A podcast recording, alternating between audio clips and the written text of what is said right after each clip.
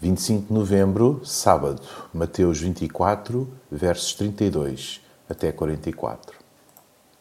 Aprendam a lição que a figueira vos dá, disse ainda Jesus. Quando ela já tem os ramos tenros e as novas folhas começam a nascer, venha logo que o verão está próximo.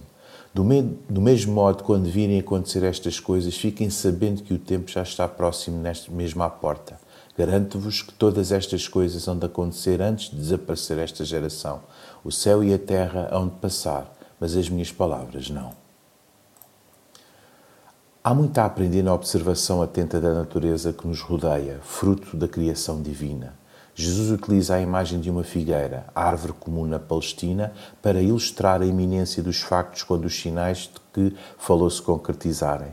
Mas a Bíblia é bem clara: ninguém, a não ser Deus Pai, sabe quando tal sucederá verso 36. Hoje é-nos apresentado outro indício, o arrebatamento dos salvos em Cristo, versos 40 a 41.